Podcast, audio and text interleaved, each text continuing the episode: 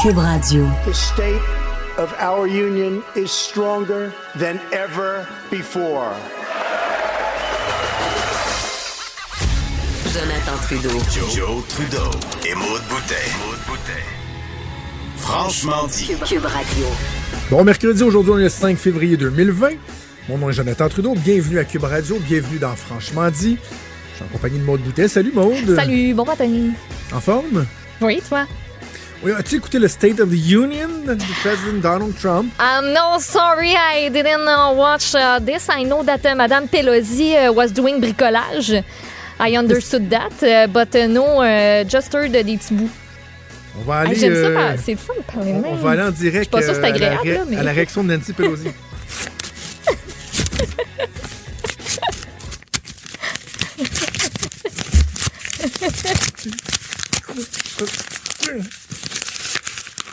Là, Maudit elle disait orange. des petits fuck you.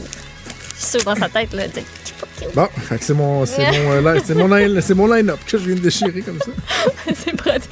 Ça, c'est c'est ça qui est pratique, tu sais. Que Tu vas Heureusement, savoir où j'avais tu une t'en autre vas. copie ici. Oh! Euh, eh non, mais c'est pas chic. C'est pas chic. Sérieusement. Puis. Hey, c'est pas- euh, on en rit, entre mais c'est pas si drôle. C'est pas drôle, Non, là. non, non, c'est pas si drôle que ça. Colin. J'en- J'entendais Marion en parler ce matin, entre autres avec Benoît Dutrisac dans leur euh, excellent, excellent segment. C'est- euh, On peut pas tout mettre sur les épaules de Trump, mais il reste que le gars, il arrive pour son State of the Union dans une période assez particulière de l'histoire américaine, une dynamique très particulière. En fait, la dynamique, elle est particulière depuis son arrivée au pouvoir, mais encore plus alors que s'achève un procès en destitution, là, tu sais. Ouais. On, c'est arrivé deux fois avant, là, puis une, fois- une- c'est la deuxième fois qu'on va en procès. Tu sais, il y a quelque chose d'historique, c'est assez particulier, on se questionne sur nos institutions, etc. Et là, lui, il arrive pour le State of the Union, qui est supposé d'être une espèce d'élément rassembleur, on a envie de dire, devant le Sénat. Puis c'est pas rare que tu vas voir les, euh, les opposants politiques qui vont, s'unir puis se lever pour applaudir des trucs qui font consensus. Et là, t'as la, la, la, la, speaker, Nancy Pelosi, la représentante démocrate, qui est en arrière, elle. Elle a sa place à côté de Mike Pence, le vice-président. C'est les deux qui sont direct en arrière du, du président. Et là, lorsqu'il est invité, lorsqu'il est invité par euh, le Sénat à venir euh, faire l'état de l'Union, tout ça est très, très, très procédural, il arrive, puis elle lui tend la main, puis il refuse d'y serrer la main. Le président des États-Unis, il refuse de lui serrer la main. Tellement bébé. Je peux pas croire. C'est parce que il y a quelque chose d'élémentaire là-dedans. On appelle ça le respect des institutions. Ouais. Tu sais, c'est qu'à un moment donné, de, de- que Donald Trump comprenne que c'est pas Nancy Pelosi qui lui serre la main, que là, c'est le président des États-Unis qui entre au Sénat pour faire l'état de l'Union et que la représentante, la, la, la, la leader démocrate lui serre, lui tend la main. le- Allô? Voyons. Je, je, je comprends pas. Je, je, comprends pas. Mais là, elle est pas mieux parce que là, euh, elle l'écoute pas. Fait des phases de carême tout le long du, du discours. Elle regarde à gauche. Ça allait là, c'est une garderie. Check ses notes, déchire son discours dès qu'il a fini de parler. L'ami m'a pas Oh, serré la main. C'est lourd tout ça. C'est Ouais. très, très lourd tout ça. Euh, mais bref, c'était le State of the Union. Et comme on l'avait dit avec Luc La Liberté, il fallait pas s'attendre à, à de grandes, grandes nouvelles là-dedans. Le président Non. américain qui a dit que euh, essentiellement euh, tout allait bien. Moi non, non plus, j'ai pas écouté. Je me suis couché de bonne heure. J'étais fatigué hier. J'ai j'ai- fait un exercice Ouais. mode qui est tellement euh, bizarre. là. OK. On a fait notre testament hier. On vrai, c'est rendez-vous chez le ça. notaire pour faire notre testament. Ben, tu sais, c'est plate, mais c'est nécessaire. Là, Je le sais. Et ça faisait. Quand on s'est marié il y a un peu, 10 non? ans, ça fait 16 ans qu'on est ensemble. Lorsqu'on s'est marié il y a 10 ans, on avait un contrat de mariage. Et là, tu, tu peux quand même pallier à, à certaines éventualités. Tu sais, mandat d'inaptitude, Ouais. tu t'entends qu'en cas de séparation, bon, tu t'entends sur la séparation des biens.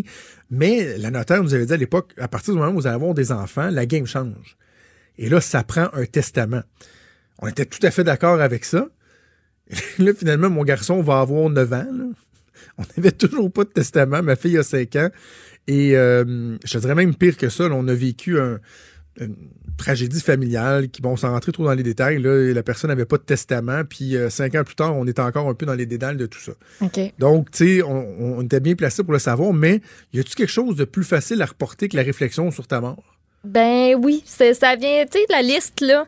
Tu peux tout le temps faire Hey. Oh, quelque chose de plus Et- important. Oups, ça me tente pas aujourd'hui. J'ai quelque chose de mieux à faire. Il faut le faire. Il faut que tu penses à Ben tes ouais. enfants. Puis, euh, mais c'est que c'est très, très, très particulier, parce- particulier parce que tu es assis devant une personne qui te pose des questions que tu t'es pas nécessairement posées. Ouais. Tu sais, euh, bon, euh, si moi je décède, ben bon, ma blonde va avoir mes avoirs, puis elle va s'en occuper. Puis si ma blonde décède, c'est l'inverse. Mais tout d'un coup, qu'on décède les deux en même temps, Qu'est-ce qui va devenir des enfants, arrive, de la là. maison, des biens, de ouais. Qu'est-ce que tu fais avec l'argent? Est-ce que. Juste par exemple, mettons, bon, on a des assurances vie, on a des avoirs, des REER. Euh, mettons, tes enfants ont 14-15 ans, tu leur mets-tu le cash des mains tout de suite?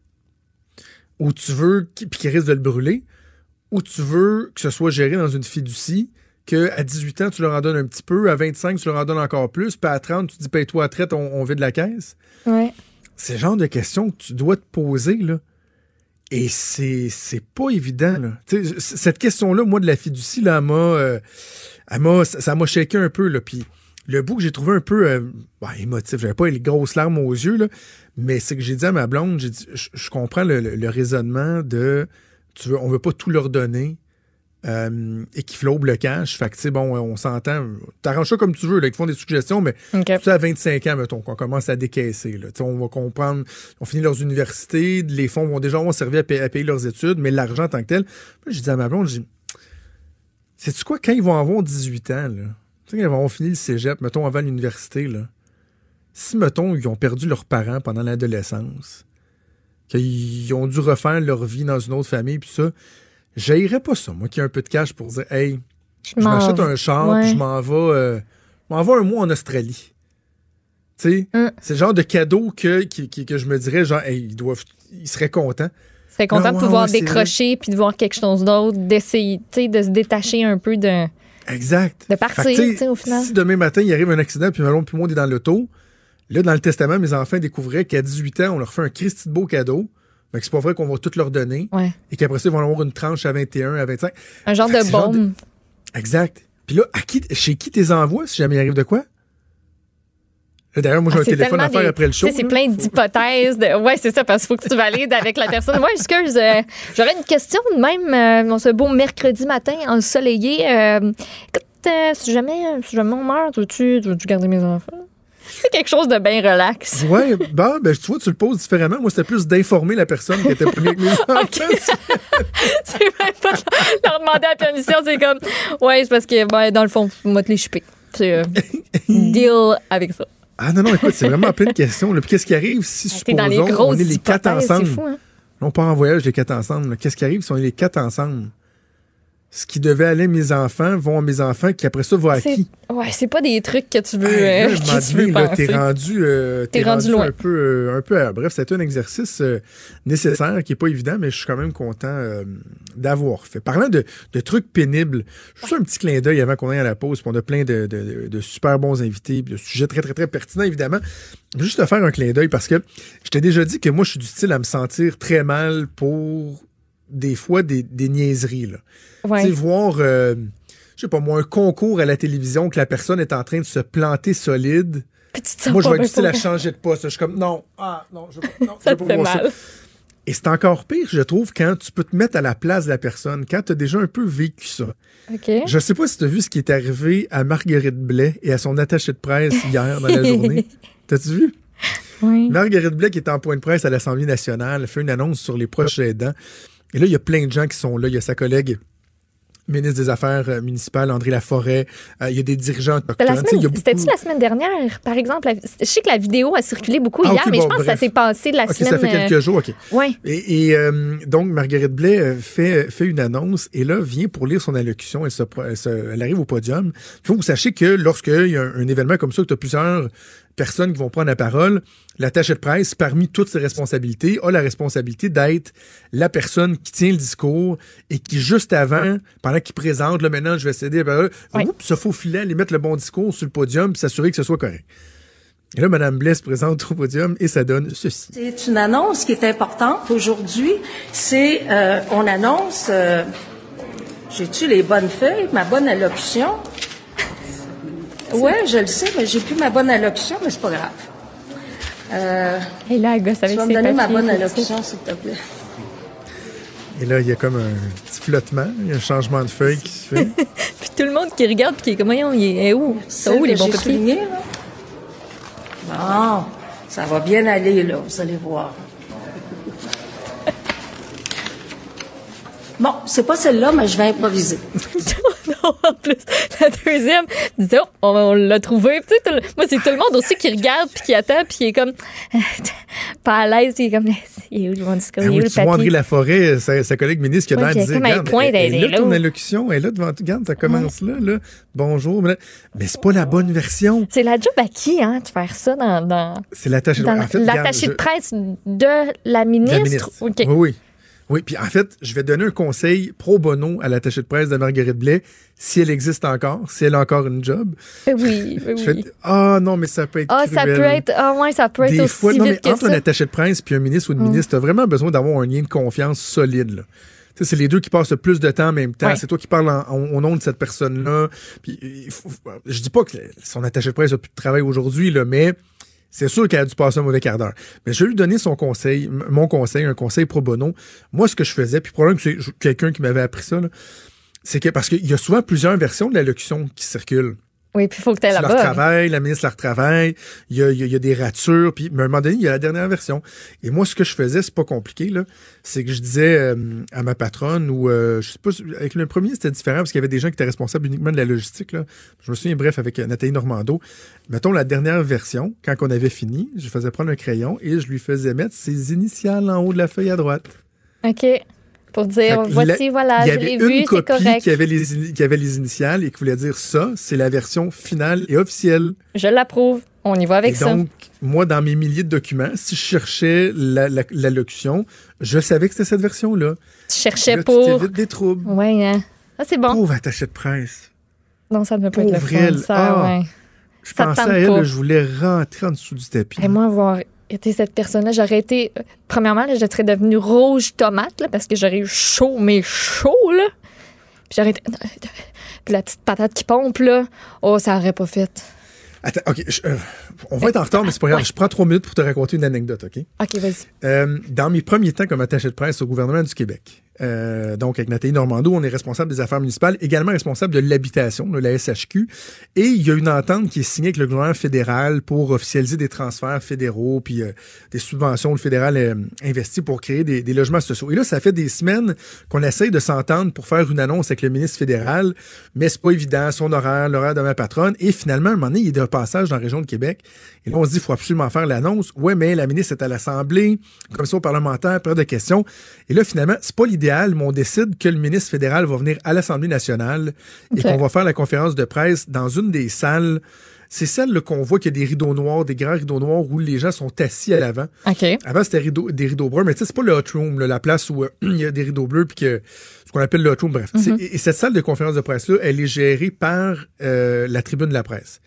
Donc, c'est pas l'attaché de presse qui dirige la période de questions, c'est les journalistes qui dirigent la période de questions. Puis, bon, euh, pour différents choix, des fois, tu peux, euh, différents motifs, tu peux décider d'aller là. Et on dit donc, le ministre fédéral va venir faire une annonce à l'Assemblée nationale. Tout de suite, à la base, c'est pas fréquent. tu sais, le ministre fédéral, normalement, tu fais ça dans un hôtel, dans, bon. Euh, et là, le ministre fédéral arrive, et là, sa gang arrive, puis on est un petit peu pressé. Il y a un briefing entre les deux ministres dans la salle juste en face de la conférence de presse. Et là, il y a quelqu'un de son staff qui me dit euh, Check, on a apporté un drapeau du Canada. Parce que, tu sais, c'est une annonce conjointe, fédérale, provinciale, puis on sait qu'à l'Assemblée nationale, c'est le drapeau du Québec. Mais juste pour le background de l'annonce, tu sais, on a apporté un pied avec le drapeau tout. Et on voudrait mettre le drapeau du Canada. Puis là, je dis, ouais, ben, je suis pas sûr. Je vais, je peut-être aller vérifier. Puis là, finalement, les- ces gens-là rentrent dans la salle et vont installer leur drapeau du Canada. OK? Eux, ils décident que c'est moi- c'est là que ça va puis qu'ils le garderont pas dans Ouais. leurs mains. Ah. Mais moi, je suis pas sûr de mon affaire. Je suis comme. Ah, eh, eh, j'ai non. 23 ans à l'époque. là. Ouais. Oublie, pas que j'étais jeune en tabarouette. là. J'avais ton âge. Là, je ouais, je suis pas sûr. Mais là, ma boss, ça me rappelle dans le briefing. Va dans le briefing. Finalement, ni une ni deux, on se ramasse en conférence de presse. Puis là, moi, je contrôle plus rien, Avec le maudit drapeau. Et c'est ça. Et là, moi, je suis, je suis- comme je contrôle pas la conférence de presse dans cette salle-là, je suis en arrière, puis j'écoute la conférence de presse, puis je viens qu'à regarder le Christy de drapeau, puis je me dis, Hmm, Il y a quelque chose. je suis donc pas sûr, tu sais. Et là, un moment donné, la porte ouvre en arrière, et la chef de cabinet du président de l'Assemblée nationale, cette femme-là est décédée aujourd'hui, euh, paix à son âme, entre, et là, elle, elle se fout qu'il y a une conférence de presse, puis elle dit C'est qui qui a mis un drapeau du Canada à l'Assemblée nationale? Et là, en criant, là, les journalistes se retournent, ouais, qu'est-ce qui se passe? Là, je dis, euh, venez avec moi, on, va sortir, je vais vous parler. Là, elle me donne un chant de bêtises. Et là, je, me présente, Jonathan Trudeau, je suis le nouvel attaché de presse d'Anthalie Normando. Je dis, écoutez, j'étais pas au courant. Euh, Tu vas aller m'enlever ça tout de suite. Il n'y a pas de drapeau du Canada à l'Assemblée nationale. C'est une, un, un affront envers l'Assemblée. Je dis, mais madame, je peux pas aller pendant la conférence de peux pas presse enlever le drapeau. Elle dit, oui, tu vas y aller. excusez-moi. Je Oh peux non, pas y non, aller. non. Fait que là, je vais l'enlever tout de suite après. Je suis désolé. Puis elle dit, en tout cas, ça, ça, ça, ça, finira pas de même. Puis elle s'en va en criant.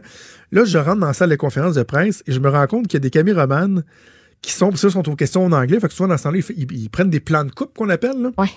Juste des images que tu vas pouvoir mettre sur de la narration. Et là, ils partent, ils sont allés au bout de la scène. Puis là, ils partent du pied du micro en bas, du, du- du- du drapeau en bas. Puis là, ils montent tranquillement pour montrer le drapeau du Canada. Puis là, ils s'en vont à Ah, droite sur les ministres après. Tu sais, ils pratiquent Ouais, la pour ouais, être- ouais. Fait que toi, t'es t'es juste allé puis t'as fait eh, hop. Au revoir. de là, j'ai appelé ma blonde, j'ai dit bon ben ça aurait été le fun le temps que ça a duré. C'est sûr que je perds ma job. C'est sûr que le Parti québécois va poser une question en chambre demain pour dire quel affront, qui a décidé de mettre le drapeau du Canada à l'Assemblée nationale. J'ai appelé le cabinet du premier ministre en disant bon ben fait que vous pouvez trouver un remplaçant. Puis finalement personne n'en a jamais reparlé. Mais as-tu réussi à aller comme en catimini? Fait, oups, m'a marché un petit Ben bonhomme non. m'a aller chercher? Non? Ben non, je tu peux pas faire ça, voyons donc. Ça aurait été la pire En affaire. plein, en euh, plein du plan monde. de coupe, imagine. Ben oui. Et oups, le gars, il part. Alors voilà, c'est la fois où moi, comme attaché de presse, j'ai eu euh, l'impression que j'étais pour perdre ma job. Alors, on a toutes nos pensées sont avec l'attaché de presse de Marguerite. Blais. C'est le métier qui rentre. Hey, bougez pas, on fait une première pause et on vient dans quelques instants. Des débats, des commentaires, des opinions. Ça, c'est franchement dit. Cube Radio. On a vraiment l'impression que plus rien ne va avec euh, Bombardier. Bon, au cours des dernières années, on a assisté à la vente de la section euh, des véhicules récréatifs, ce qui est devenu BRP, les skidoo, les euh, les sidou, etc. Dans les dernières années, ben, c'est les avions commerciaux qui ont été vendus, notamment à Airbus. Donc là, il reste les avions d'affaires et Bombardier Transport, donc tout ce qui touche euh, le ferroviaire. Et là, semble-t-il que tout ça soit à vendre. On se demande vraiment ce qui va se produire avec Bombardier. On a l'occasion d'en discuter avec quelqu'un qui connaît très bien Bombardier sa situation, notre collègue Michel Girard, chroniqueur économique au Journal de Québec et au Journal de Montréal. Salut Michel. Oui, bonjour.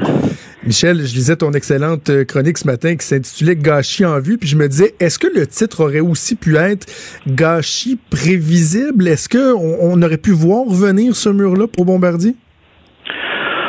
Je sais pas si c'était prévisible, mais regarde, euh, Bombardier, hein, c'est un, un puissant fond, hein, on se le cachera pas là. Alors, euh, depuis, avec, ils ont tellement englouti d'argent dans le développement de la C-Series qui leur a, leur a coûté 7 milliards de dollars US, puis on a vu là, comment ça, ça, a fini cette histoire-là.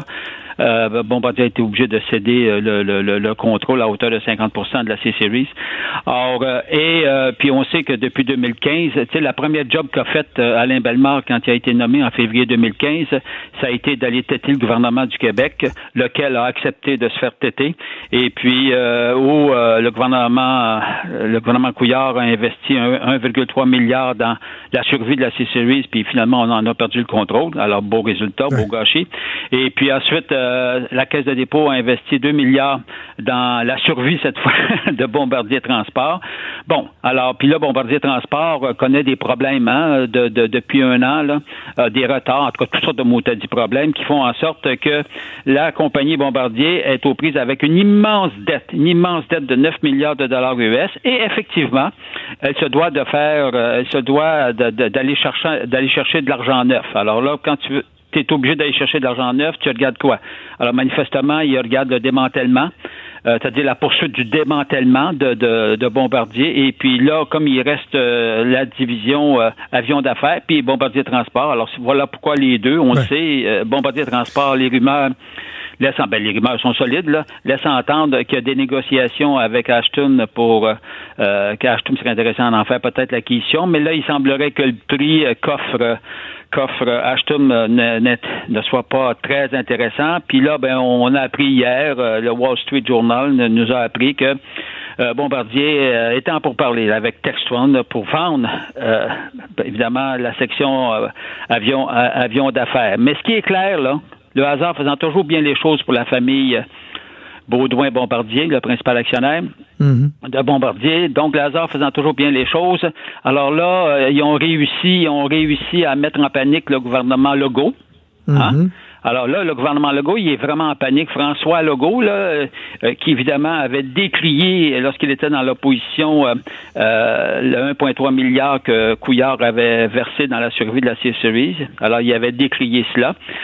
mais là, c'est lui qui est pogné avec le problème parce que c'est ce qui est sous-entendu derrière tout ça, c'est que si le gouvernement du Québec n'intervient pas en allongeant des centaines de millions additionnels, voire même peut-être plus qu'un milliard de dollars, ben c'est fait. Alors on va, on, risque, les, probabilités sont fortes qu'on vende euh, maintenant Bombardier avion d'affaires. Puis tu sais, Bombardier avion d'affaires, ça, ça fait beaucoup de peine hein, à François Legault. Là, ça, ça le met en panique.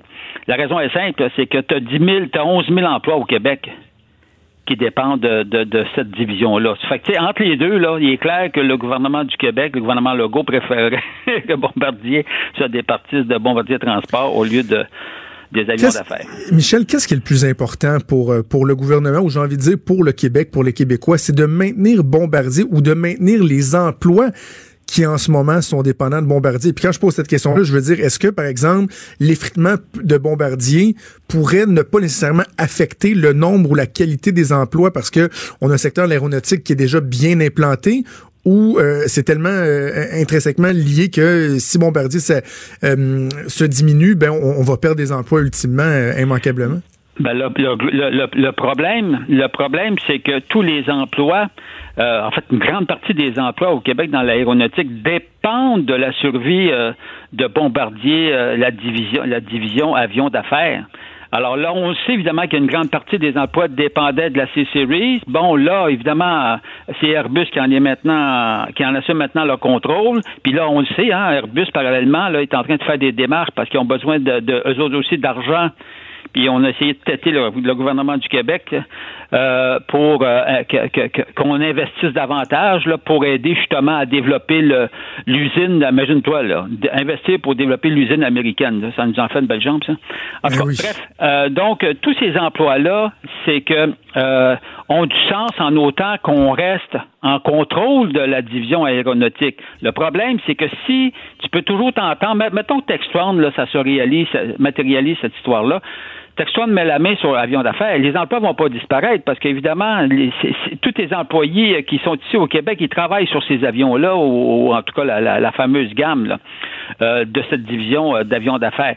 Mais le problème, on le sait, c'est qu'à chaque fois qu'arrive un ralentissement économique, et Dieu sait qu'il s'en vient, on ne sait pas mhm. quand, mais il va, il va arriver un jour, où tu penses qu'on va frapper des... Euh, quand ton centre de contrôle, ton centre de décision est à l'extérieur du Québec, ben c'est là que se prennent les décisions. Puis toi ici, tu écopes tout simplement. On le voit là avec la avec Rona, on, on a l'exemple patent là. Qu'est-ce qui se passe? Ils ont des problèmes financiers. Où est-ce qu'ils coupent? Ils coupent au Québec dans Rona, comprends-tu? Tu coupes pas, euh, tu coupes pas à l'extérieur de ça. Donc, ce sont tous des emplois qui sont tributaires de la santé, si l'on veut, de cette division bombardier euh, bombardier d'avions d'affaires.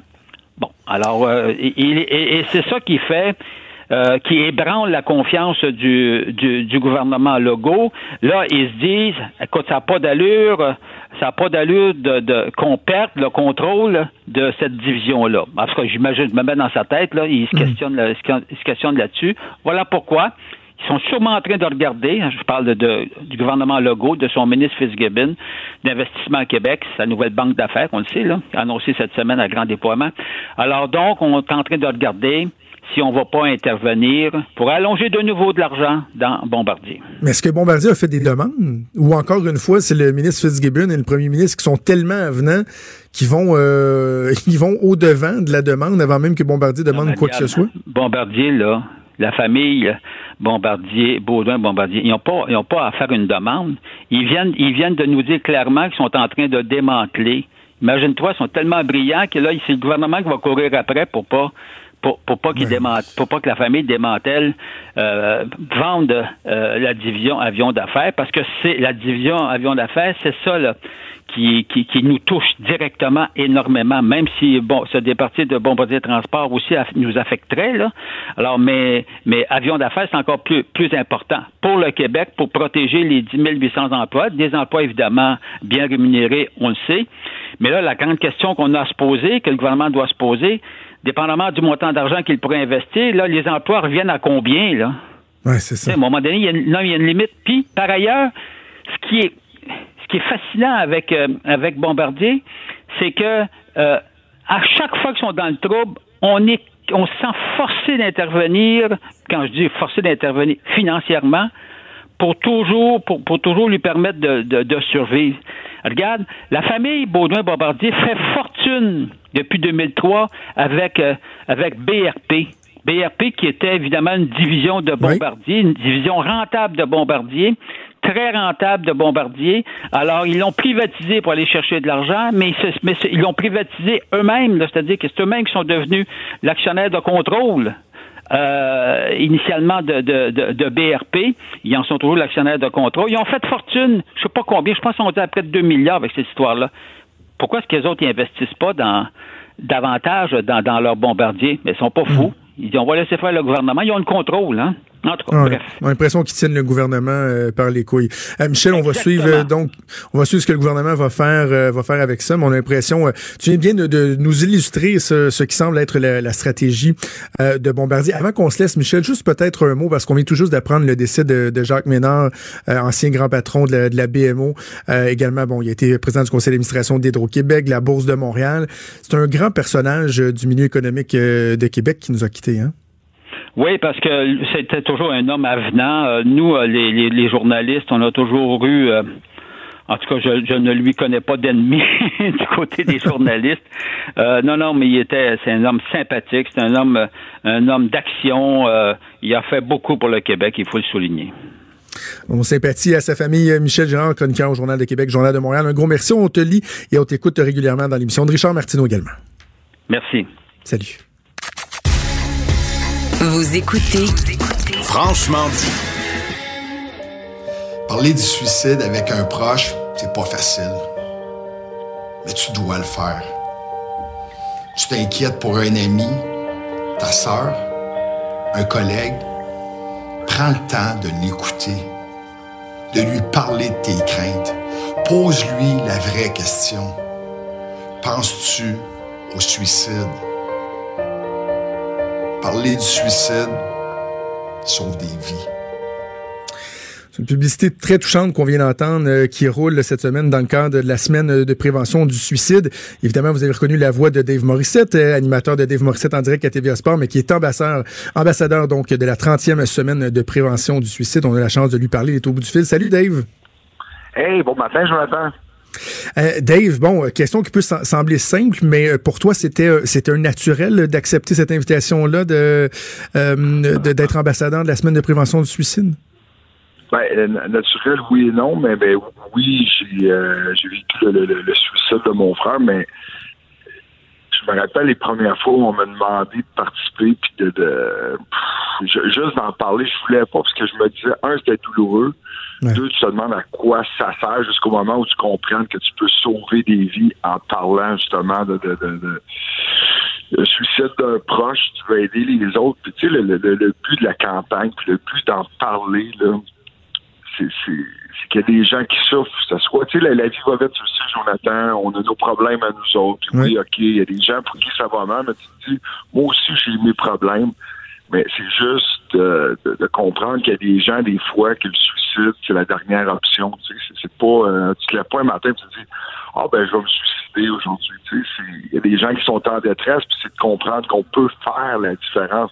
C'est vraiment de sauver des vies. C'est ce qu'on fait. c'est ce qu'on fait aujourd'hui en, en, parlant tous les deux ensemble. Mais euh, naturel, oui et non. J'ai passé, passé beaucoup de temps à pas vouloir en parler. Oui, principalement pourquoi? Parce que lorsqu'on parle du suicide, on parle beaucoup de la notion de, de tabou. Est-ce qu'il y, y, a une certaine gêne reliée avec ça, une certaine pudeur? Toi, dans ton sens, tu l'expliques comment?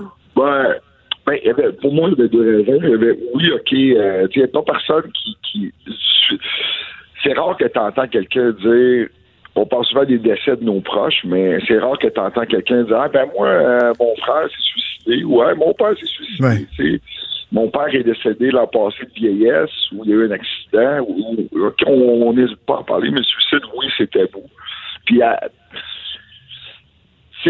avec euh, avec raison des fois aussi, tu te dis, tu te sens toujours coupable. Quand quelqu'un décède, souvent on va dire Ah, j'aurais dû lui dire ça, j'aurais dû lui parler, mais un suicide, c'est que tu aurais peut-être pu faire quelque chose qui sauve sa vie.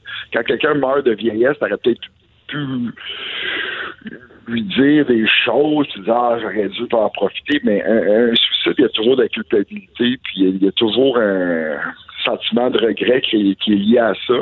Mais briser le tabou, c'est d'être capable. Moi, tu sais, on parle souvent des décès. Puis, tu sais, il y a trois décès par jour. Tu sais, Il y a trois personnes par jour qui s'enlèvent la vie là, avec euh, tu sais, qui, qui se suicident. Puis moi, quand je dis briser les tabous, puis en parler, c'est de pas avoir peur de poser les vraies questions aux gens qui sont en détresse autour de nous, puis les diriger vers de l'aide. Ce qu'on demande aux gens, puis ce que je dis aux gens aujourd'hui, euh, vous n'avez pas besoin de jouer au médecin pour psychologue, là. C'est de dire à quelqu'un, moi, ce que j'aurais aimé faire avec mon frère, c'est d'enlever la vie quand il ça fait, plus de 30 ans maintenant. J'avais 20, ben non, pas plus de 30 ans, près de 30 ans, j'avais j'avais 20 ans, mais c'est de dire euh, tu sais, penses-tu au suicide? As-tu besoin d'aide? Qu'est-ce qui se passe? Tu sais, on va, je vais t'aider, on va, on, on, va faire ça ensemble. Puis, il y, a le- il y a le site de la prévention du suicide qui est très bien fait. Il y a la ligne d'appel aussi, le, le 1866 appel, je crois. Euh, exactement, 1866 Oui. appel, qui, qui est sur place. Puis, c'est cette ligne-là pour vous diriger. Si vous êtes en détresse, si vous connaissez quelqu'un qui est en détresse, c'est juste d'appeler et dire qu'est-ce que je peux faire? C'est, juste ça. Puis c'est, pas plus long que ça. Mais, mais c'est d'être. Il y a des ressources, il y a des gens qui sont formés autour, qui peuvent vous guider. Puis le, but de la campagne, c'est vraiment ça. C'est oui de briser les tabous, mais de dire il y a quelqu'un en détresse autour de moi, je vais le faire, je vais l'aider. Parce que c'est intéressant ce que tu dis, parce que lorsqu'on parle des, des tabous, no- notre relation par rapport à, cette situation-là, le malheur qui va mener au suicide, automatiquement, ça, ça suscite un, sala- un, un malaise. Tu, sais, tu parlais de quelqu'un qui va dire, par exemple, mon, bon, mon père ou mon frère est décédé. La personne va dire, ah oui, est-ce qu'il était malade? Va dire, euh, oui, ben, il est décédé du cancer. Est-ce que ça faisait longtemps qu'il était malade? Si la personne te dit, c'est suicidé, on lui dira pas, ça faisait-tu longtemps qu'il était malheureux? Tu sais, il y, a cette espèce de malaise alors que dans le fond, ça ça devrait pas être euh, un tabou. On ne de- devrait pas avoir peur de euh, d'en parler et de justement de questionner les gens, de d'oser dire, écoute, jusqu'à quel point ça va pas bien là. Tu sais, t'as-tu des idées noires? Ça peut être raide un peu, mais en même temps, ça peut aider, ça peut Ouais. amener une prise de conscience. Hey, mais, mais tu sais, Jonathan, tu dis oui, ça peut être raide, puis tu as raison, mais moi, ça fait ça fait des années maintenant que j'étais impliqué avec le programme de prévention au suicide, puis il y a des gens qui viennent vers moi des fois, puis euh, qui ont pensé, qui ont eu de l'aide. Euh, Il y a des gens qui sont venus vers moi, puis qui ils pensaient là, là. Puis j'ai eu Ah des oui. proches aussi dans leur famille, de dire, euh, en tout cas, dans ma famille, cousins, cousines, il y a d'autres suicides. Puis, je me rappelle, il y a deux ans, il y a une, une des personnes près de moi, puis je la nommerai pas, mais qui, qui venue me voir, puis qui avait des idées, mais, sans me dire j'ai des idées suicidaires, je le voyais. Puis j'ai dit, OK, là, t'en parles tout le temps, c'est peut-être le temps de le faire. Puis c'est-tu de dire, pense au suicide, qu'est-ce qui se passe? Puis la personne, ça a pris comme deux secondes, puis dit, oui, j'arrête pas, puis je sais pas, puis j'ai besoin d'aide. Puis mais c'est tout ce que j'ai fait?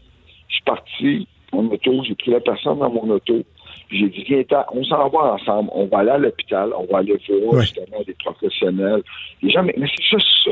Puis tout ça, tu sais, moi, je suis- Tout ça, peut-être sauver sa vie, puis euh, la personne a eu de l'aide, puis tu sais, c'est- de com- c'est de savoir que quelqu'un est là pour toi parce que c'est briser la solitude aussi. Tu sais, c'est quelqu'un qui pense au suicide, puis la plupart des gens, moi, qui j'ai parlé, qui ont pensé, puis qui. Parce que hey, ça, c'est une autre affaire aussi. On pense aux trois personnes par jour qui se suicident, qui s'enlèvent la vie au Québec. Il y en a trois aujourd'hui qui vont le faire en moyenne. Oui. Mais on pense pas que grâce au programme, euh, il y en a des milliers qui l'ont pas fait. C'est ça aussi, là. Ben oui. on pense à ceux qui le font, mais on sauve des vies. c'est important de le mentionner. Puis là-dessus aussi, tu sais, je parle beaucoup à des gens qui ont vécu le suicide, puis euh, le programme aide ces personnes-là aussi. Il y a des milieux de travail où quelqu'un s'enlève la vie, là. Euh, c'est un choc pour beaucoup de personnes. là. C'est un choc pour beaucoup de personnes. Le programme aide ces personnes-là aussi. Moi, tu sais, il y a une madame que je croise à TVA, puis son, son fils s'est enlevé la vie, puis écoute, je me dis, ah, il y a tellement de questions, puis il y a tellement de douleurs qui restent après un suicide. Tu sais, Mm. Moi, j'ai toujours l'impression, puis loin de là, puis c'est une des raisons pourquoi je voulais pas parler du suicide de mon frère euh, pendant pendant longtemps, c'est que je voulais pas que les gens aient pitié de moi parce que mon frère s'était suicidé, parce que pour moi, j'étais encore j'ai ma famille, je suis heureux, puis euh, oui, je fais avec des regrets, mais moi, ça va bien, là. Puis je me disais, si j'en parle, les gens vont dire, ah ouais, ben, moi, ça, qui en parle, puis les fils du village là-dessus, dans les médias, moi, là, j'ai pas, euh, pas besoin Mais, de euh, mais- mais- Dave, Il y a c'est- des gens sais-tu qui quoi? souffrent, ouais. C'est quoi, moi, puis c'est un des points que je voulais aborder euh, avec toi. Ben, je regarde, bon, les autres personnes qui sont ambassadeurs avec toi. Il y a, il y a deux humoristes, Alexandre Forêt, euh, Colin Boudri- Boudria. Puis je me disais, je regardais ta, ta vidéo, que la publicité que je trouve très touchante. Puis le fait que justement, que tu es une personne qu'on associe à, tu sais, à la, la joie de vivre, à la bonne humeur. Puis assurément, là, tu as tes tracas de, la, de la vie comme tout le monde. Mais l'image qu'on a de toi, c'est quelqu'un de tellement de bonne humeur, qui est positif. Ben, de voir justement un Dave Morissette qui a euh, euh, le courage de parler de ça, de cette réalité-là, je trouve que le message est encore plus puissant. Ah, mais t'es gentil, puis je, veux- clarifier quelque chose. Les messages, on m'a pas donné de texte. Puis j'ai, euh, moi, j'avais, pendant que j'ai fait le message, je me dis justement quelque chose de, de au- au-delà du, ben, j'avais l'impression un, que je parlais, je pensais à mon frère quand je le faisais. Je voulais que ça soit vrai, puis je voulais pas qu'on me donne de texte, puis ah, dis ça, puis dis-le comme ça. Puis euh, non, mais c'était senti, mais merci, mais, mais tu sais, c'est, c'est, c'est que tout le monde, moi, ce que je m'aperçois, c'est que tout le monde, puis Jonathan, on pourrait s'asseoir ensemble, prendre un café, puis tout le monde vit des drames dans leur vie. Ah oui. Tout le monde vit des moments difficiles. Puis c'est de dire un jour pourquoi je m'implique dans la prévention du suicide, moi, aujourd'hui. Il y a plein de causes, puis il y a des gens, tellement de, de- de personnes au Québec qui sont engagées, impliquées, puis qui croient dans leur cause, puis qui veulent changer le monde. Mais moi, j'ai décidé d'appuyer euh, la prévention du suicide parce que j'y crois, puis je crois vraiment qu'on peut faire une différence. Puis j'ai encore j'ai encore la croyance aujourd'hui que j'aurais pu sauver la vie de mon frère. Tu sais. Puis qu'on dise ce qu'on veut, puis qu'on. Oh non, puis c'est à son choix. Non, je sais que si j'avais été outillé, puis si j'avais peut-être pu avoir appel justement à un, un centre comme celui-là, comme le centre de prévention du suicide, je suis certain que j'aurais eu des réponses, puis j'aurais eu des outils justement. Mais j'aurais eu le courage de, de parler à mon frère dans le temps, mais j'avais pas les mots pour le faire. C'est ça, parce suicide. Parce que si j'avais dit suicide, Jonathan, j'aurais dit, ah ben là, je viens de sonner une graine dans son esprit. Ouais. C'est pas ça. Non, c'est vrai. Je pense, je pense, Dave, aussi, c'est important que les gens comprennent, puis tu, l'as bien expliqué, que quand on, on a la crainte que quelqu'un soit dans une mauvaise position ou qui pense peut-être à l'irréparable, on doit pas prendre sur nos épaules de le sauver, mais au moins, tu sais, d'être la courroie de transmission, d'être la personne qui, comme tu dis que tu l'as fait avec une, avec quelqu'un dans, dans les dernières années, va juste le prendre par la main puis de l'amener vers les bonnes ressources. On n'a pas besoin d'être un psychologue, d'être un psychiatre, d'être un superman ou un superwoman, juste de, de, de voir les signes et d'être capable d'orienter les gens. Juste ça, ça peut faire toute la différence. Oui, puis quand quelqu'un a des, des idées suicidaires, tu sais, ce qui est bien important, tu as raison, c'est juste, faut pas tarder. Juste le faire là, puis tu as raison. Hey, souvent, c'est pas grand-chose. C'est juste, tu peux même tu sais, être avec la personne puis lui demander d'appeler au centre de prévention pendant qu'il est là, appeler ensemble. Souvent, c'est juste ça. Dites-vous une chose, puis peut-être il y a des gens qui nous écoutent aujourd'hui qui l'ont sûrement vécu, qui ont eu des idées noires, qui sont qui ont eu peut-être un proche qui, est venu euh, les aider, mais souvent ça prend juste ça, ça prend juste un geste significatif qui vient, qui vient nous aider. Puis, euh, comme tu dis, il y a tellement, moi, j'ai fait le tour des centres de prévention suicide, puis des intervenants, puis les personnes sont tellement dévouées, puis ils ont l'habitude aussi de parler avec des gens qui ont des idées suicidaires, puis les, personnes qui sont endeuillées aussi. Parce que on oublie. J'ai, fait, euh, fait le tour du Québec euh, il y a de ça deux ans, puis euh, je faisais le tour euh, des communautés autochtones. Puis là, il ne faut pas avoir de préjugés, mais il y, a des, il y a des suicides, pas juste dans les communautés autochtones, mais dans les communautés, cette année-là, c'était vraiment présent. Puis, Ouais. J'ai rencontré des familles, mais ça, il y a des cicatrices qui sont là, puis les gens, comme je le disais encore, c'est, tabou, puis on veut pas en parler, puis ça fait mal, mais ça fait du bien d'en parler aussi. Fait que, les, les centres off-light aussi. C'est une façon de s'en sortir, puis d'être, capable de vivre avec le suicide des autres, tu sais, et des proches, parce que ça aussi, c'est dur. Dernier truc que, que je veux aborder avec toi, Dave, avant qu'on se laisse, c'est qu'il y a un aspect particulier dans, dans la problématique du suicide au Québec. Bon, on le disait, trois suicides par jour, c'est 1045 suicides en 2017. Mais il y a 75 des suicides qui sont faits par des hommes. Ce sont des hommes qui s'enlèvent la vie. Moi, ça fait plusieurs années que c'est un- un- une cause qui, qui me tient à cœur. J'en parle à l'émission, j'écris là-dessus dans le journal, j'en parle à la télé. Le fait qu'il y a une détresse particulière, pas unique aux hommes, mais qu'il y a une détresse particulière chez les hommes. Toi qui as évolué dans un milieu euh, très masculin, euh, euh, qui est de plus en plus féminin, mais quand même très masculin, c'est quoi le message qu'on doit envoyer aux, gars en particulier? avoir du courage, c'est d'être capable de demander de l'aide, justement de s'ouvrir. Avoir du courage, c'est pas, pas de s'enlever la vie. Pour moi, le vrai courage, c'est pas ça. Je sais que c'est- c'est. Je pense que de, de, d'aller vers les autres, ça, ça prend ça prend du courage. Tu sais, Je sais pas comment le, le- mais tu sais, j'ai- parlé, c'est drôle hein, que tu dis ça, mais moi tu sais, je viens de la côte nord, puis euh, il y a un gars qui vient me voir un jour, puis un gars avec une grosse barbe, puis tout, puis euh, tu sais, je, je, je, j'étais même pas là pour la prévention du suicide, mais euh, c'est venu à pleurer, puis il pouvait me parler à moi. Il, il avait peur de me parler à moi parce qu'il savait que j'allais l'écouter, mais j'avais un, un gars de 230 livres qui me pleurait d'un bras, mais il était capable de se confier à moi, mais pas à sa famille. Il venait de perdre sa job, ça allait pas bien. Puis, euh, on a parlé. J'avais le temps, j'étais là, j'avais le temps, j'étais dans un restaurant à Bécamo, je prenais un café. Puis, euh, écoute, il est parti, puis il y avait, OK, OK, sais, il savait où aller, quoi faire. J'ai dit, j'ai laissé mon numéro dans le temps. J'ai dit, appelle-moi, appelle-moi.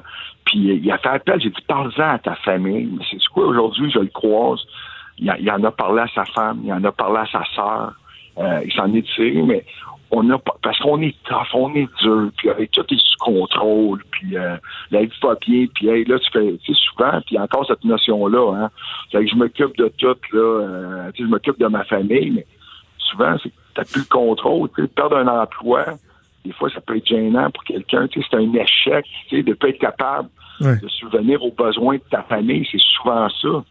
Tu sais, c'est, que les, les, les comptes arrivent, puis les problèmes, puis euh, mais euh, pense que, puis je le répète encore, tu sais, je, je pense que le, le- vrai courage, c'est, d'être capable. Puis j'ai jamais eu peur. Moi, c'est drôle hein, dans le hockey, dans le sport. Faut aller vers ton instructeur à un moment donné, puis tu demandes de l'aide souvent vers le soigneur. Moi, je le fais encore au travail des fois. je parle aux caméramans qui ont. Non, mais c'est vrai, je parle des caméramans qui ont, des caméramans qui ont 30 ans d'expérience. Puis puis c'est qui n'a pas marché aujourd'hui. Puis c'est, c'est, euh, faut pas avoir peur. Parler, parler. Je trouve, je trouve ça bien intéressant, euh, l'angle euh, du message qu'on véhicule cette semaine. Donc, oui, les gens qui ont des difficultés à en parler, mais de sensibiliser les gens à, à- à faire parler ceux qui sont euh, autour de nous. Euh, Dave, on rappelle le numéro de téléphone, le 1866-APPEL, 1866-277-3553. Il y a aussi un site internet en commentparlerdusuicide.com, commentparlerdusuicide.com avec plusieurs Oui. informations, euh, différentes ressources. Dave Morissette, merci beaucoup d'avoir accepté de, de sortir de cette zone de confort-là, si on veut, d'aller dans des terrains qui sont peut-être inhabituels, qui sont plus euh, sensibles, mais euh, c'était fort pertinent de le faire, puis fort apprécié que tu aies pris le temps de nous parler. Ah, Jonathan, j'apprécie beaucoup. Merci beaucoup. Merci à toi d'avoir pris le temps aujourd'hui. Merci. Merci, Dave Morissette. On fait une pause et on revient dans quelques minutes.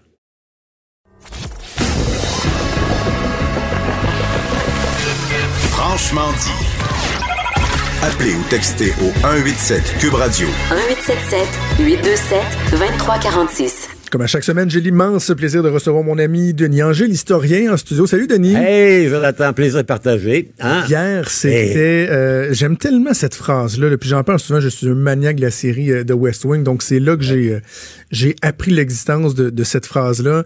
Le fameux « he shall from time to time hey, De temps ouais. à autre, il devrait adresser l'État de l'Union, le State of the Union.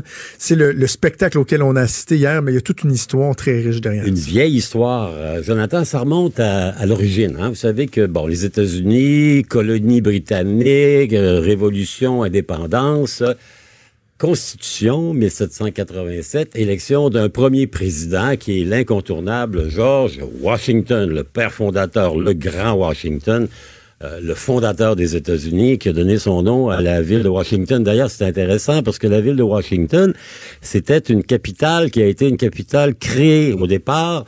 George Washington, le Congrès, il siège dans la plus grande ville qui est New York. Mais New York est au nord. Les gens du sud disent, ouais, ben là, le nord veut tout avoir. Donc, il y a un grand débat. On prend la capitale, on dit on va l'envoyer où? À Boston, c'est encore pire. Philadelphie, c'est encore au nord. Le sud veut l'avoir en Virginie. Et finalement, on dit on va trouver un endroit entre les deux. Et par le plus grand des hasards, ça se trouve à- dans ce qui est devenu la ville de Washington qui appartient à George Washington. C'est un planteur, lui. Il a d'immenses terrains. Et le président nouvellement élu va suggérer au Congrès d'acheter à gros prix les terrains qui lui appartiennent. Donc, Ben voyons ouais, c'est pas d'hier que le président des Comme quand Trump États-Unis voulait faire le G8 chez eux. tout à fait. Ouais, c'était le Mar-a-Lago de George Washington est devenu la ville. Il faut dire que les gens qui ont acheté ça ont dit on s'est fait un peu avoir parce que c'était construit sur des marécages. Hein. Il y a une fleuve qui s'appelle le Potomac. Donc c'est une ville qui est pestilentielle, qui est invivabilité. Ça a coûté une fortune pour la mettre au niveau. Mais c'est l'héritage de George Washington, le premier et le plus grand. Donc lui, il est président, il décide de faire un discours annuel qu'il appelle le discours sur l'état de l'Union. Il va le prononcer pendant les quatre années de sa présidence. Le deuxième président, qui s'appelle John Adams, fait la même chose. L'idée, c'est de, euh, de permettre au président, qui est le, le contrôleur de l'exécutif, le pouvoir exécutif aux États-Unis. Le vrai gouvernement, c'est le président. Le Congrès, qui a deux chambres, lui, il fait les lois. Et évidemment, la Cour suprême les ratifie. Donc, ils le font. Washington, Adams. Arrive le troisième président qui s'appelle Thomas Jefferson. Oui. Jefferson, c'est le père de l'indépendance. C'est lui qui a écrit la déclaration d'indépendance, We the People. Et lui, il dit, non, non, moi, j'en veux plus de ça. Ça me rappelle trop le discours du trône et moi, je ne veux pas être un monarque américain Ben oui. parce que nous, on s'est battu contre la monarchie. Thomas Jefferson décrète que c'est fini, il n'y en aura plus de discours sur l'état de la nation, c'est trop inspiré de la monarchie britannique. Il y a une pause qui va durer plus de 100 ans. Oh, Ouais, on abolit le discours en 1803. ah oui. Et là, il y a plein, il y a plein de présidents. Il y a Jackson, il y a Lincoln, il y a la guerre de sécession, etc. Il faut attendre 1913 pour qu'on ramène le discours. Et c'est un président démocrate qui s'appelle le président Wilson, Woodrow Wilson. Il est élu, lui, un peu par accident. Les républicains sont bien en selle depuis 15 ans aux États-Unis et les gens se disent, avec Roosevelt, Taft ensuite, ils sont là pour toujours. Problème, c'est que le Roosevelt, qui est le- l'oncle de Franklin Delano, il s'appelle Teddy Roosevelt, il est pas content du président Taft. D'ailleurs, ce Taft-là, il a des racines avec le Québec, euh, Jonathan. Vous savez que Taft est celui qui a popularisé la villégiature dans Charlevoix. Il était propriétaire d'une maison à Cap-à-l'Aigle. Et donc, il venait ici passer ses étés. Il faisait chaud C'est là-bas. Il était énorme, Taft. Il pesait 350 livres, 150 kilos, grosse moustache. Et il avait remplacé le président Roosevelt qui s'était pas représenté. Ouais, ouais, ouais. Il venait ici, puis c'est lui qui a contribué beaucoup au développement de Charlevoix, la villégiature. Roosevelt a des regrets d'avoir cédé, donc il se- il s'insurge contre Taft. Il crée un parti qu'on appelle le Moosehead Party. Il va diviser le vote des républicains et Wilson est élu.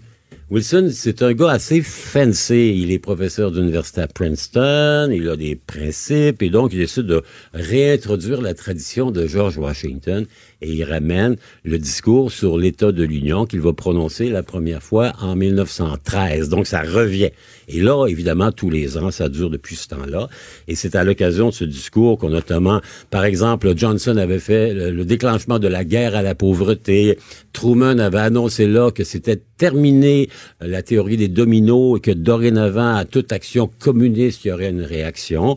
C'est là également où Obama, après 1908, avait tenté de proposer une réforme du système bancaire américain. Ben, hier, on a eu un spectacle de M. Trump. Hein, c'est son dernier, c'est Ben son oui. dernier discours avant l'élection. Ouais. En toute modestie, hein, il a été absolument incroyable. Abraham Lincoln avait écrit à l'époque en en anglais, puis je vais vous traduire, euh, euh, A house divided upon itself cannot stand. Une maison qui est divisée sur elle-même ne peut pas se tenir debout. Ben, hier, la maison était pas mal divisée. Hein? On avait à droite les républicains qui se levaient toutes les 30 secondes en chantant USA, USA, en applaudissant à tout rompre. Ils ont même chanté le Four More Years. Exactement. Ce qui est très partisan, là, ce qui est un Ça n'a pas rien à voir parce que c'est un événement qui est supposé être au-dessus de Ben oui. la mêlée. C'est la seule fois dans l'année où le président est autorisé à se présenter au Oui. Congrès. Hein, il peut y aller dans le cas d'une déclaration de guerre, mais finalement, le président, c'est la séparation des pouvoirs. Il doit, il doit demeurer à la Maison-Blanche. Donc, il y a un statut qui a été complètement balancé. Il n'y en a plus. Et il y a tout un cérémonial autour euh, de la chose, de la, la façon de procéder, l'invitation qui doit être faite, le, La que c'est le clerc qui entre dans la chambre et qui dit le, président voudrait venir adresser. Il y a quelque chose de très cérémonial que moi hein. j'aime. Ben oui, c'est magnifique. C'est un peu dans la tradition britannique. Hein. D'ailleurs, euh, le- comme le discours du trône ou le discours de la rentrée parlementaire ici, là, on va cogner à la porte et on permet aux sénateurs de venir dans l'enceinte de la Chambre des représentants, ce qui est rarissime. Les, euh, les juges de la Cour suprême sont là également. Et le président il invite qui bon lui semble. Hier, par exemple, il a invité le président autoproclamé du Venezuela pour faire un pied de nez à Maduro. Il a, il a invité, ah ma foi du bon Dieu, un commentateur politique américain Ouais, que vous connaissez, Ouais. qui s'appelle Ross Limbaugh. ouais. Il l'a même euh, honoré. là. Ah ben oui, il a donné la médaille d'honneur du président, ce qui est assez rare, la médaille présidentielle. Euh, c'est vraiment plus à droite que ça, là, vous tombez à l'extrême gauche. Parce Ah qu'il est vraiment lui au bout, au bout, au bout. On a appris la semaine dernière qu'il a un cancer euh, du poumon assez, euh, assez grave et donc euh, euh, ce qui serait pas fait normalement lors de l'événement, Trump a décidé de l'honorer, ce qui a bien scandalisé les démocrates qui sont la chair à pâté quotidienne de Limbaugh depuis 30 ans, 40 ans. Donc c'est ça, c'est vraiment euh, c'est un héritage qui est euh, qui est là depuis longtemps, qui a été un peu violé, mais Trump ce matin, ben il doit être assez heureux parce que les sondages sont bons, on l'a vu hier.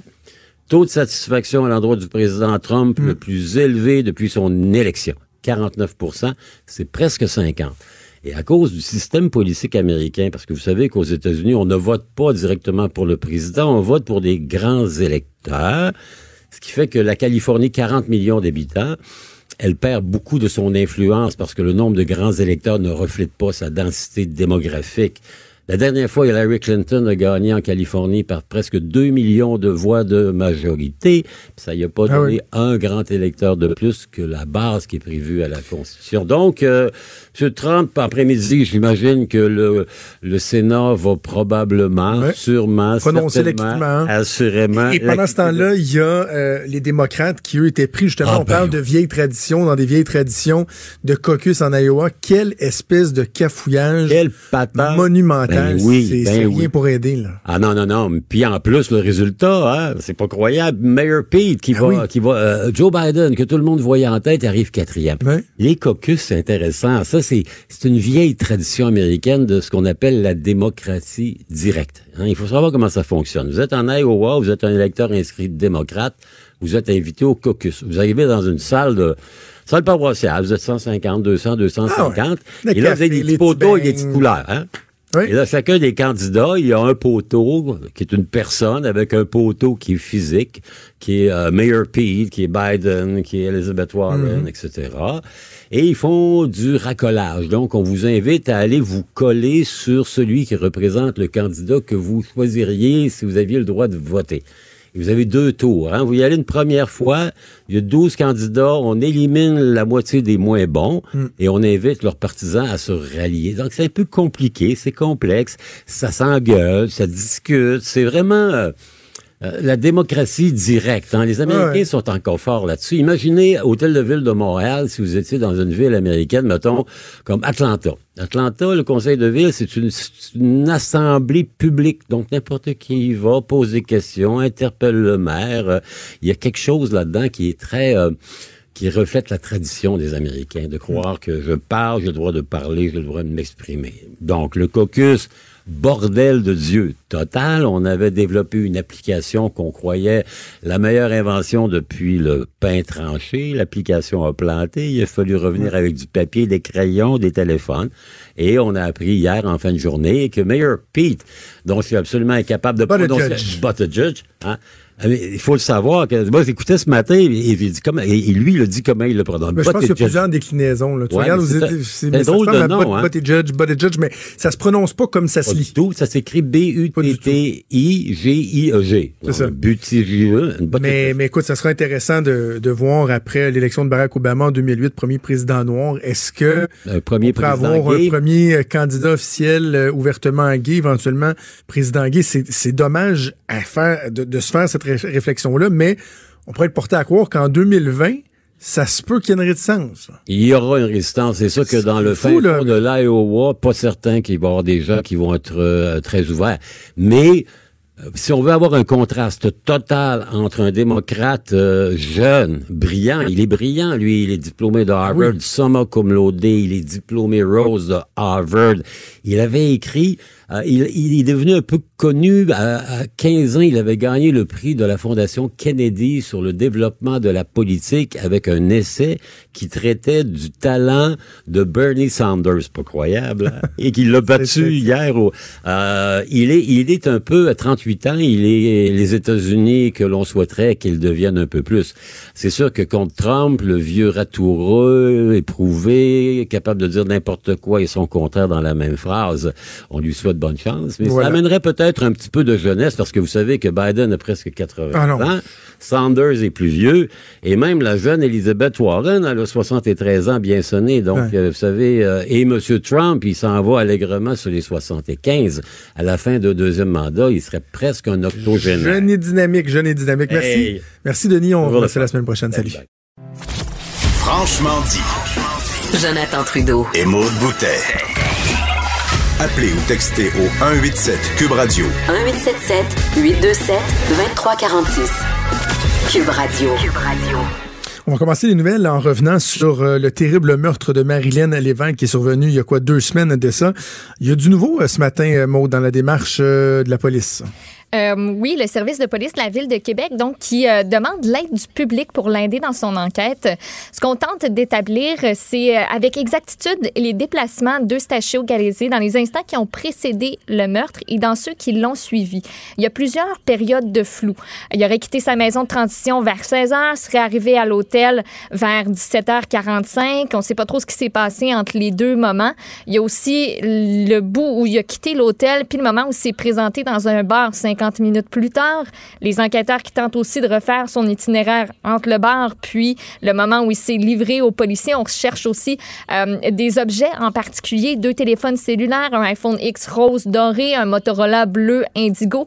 Euh, bref, on demande l'aide du public donc pour retracer euh, tous les, faits et gestes d'Eustachio Galézé ce soir-là. Les enquêteurs qui se trouvent présentement au parc Victoria dans le stationnement du Stade Canac, du Stade Canac et qui vont y rester jusqu'à 14 heures aujourd'hui. On va essayer de comprendre ce qui motive la police euh, à aller de l'avant avec euh, cette opération-là. On va en discuter avec euh, François Doré, qui est policier de la Sûreté du Québec à la retraite, que l'on connaît bien. Bonjour François. Bonjour, bonjour à vous deux.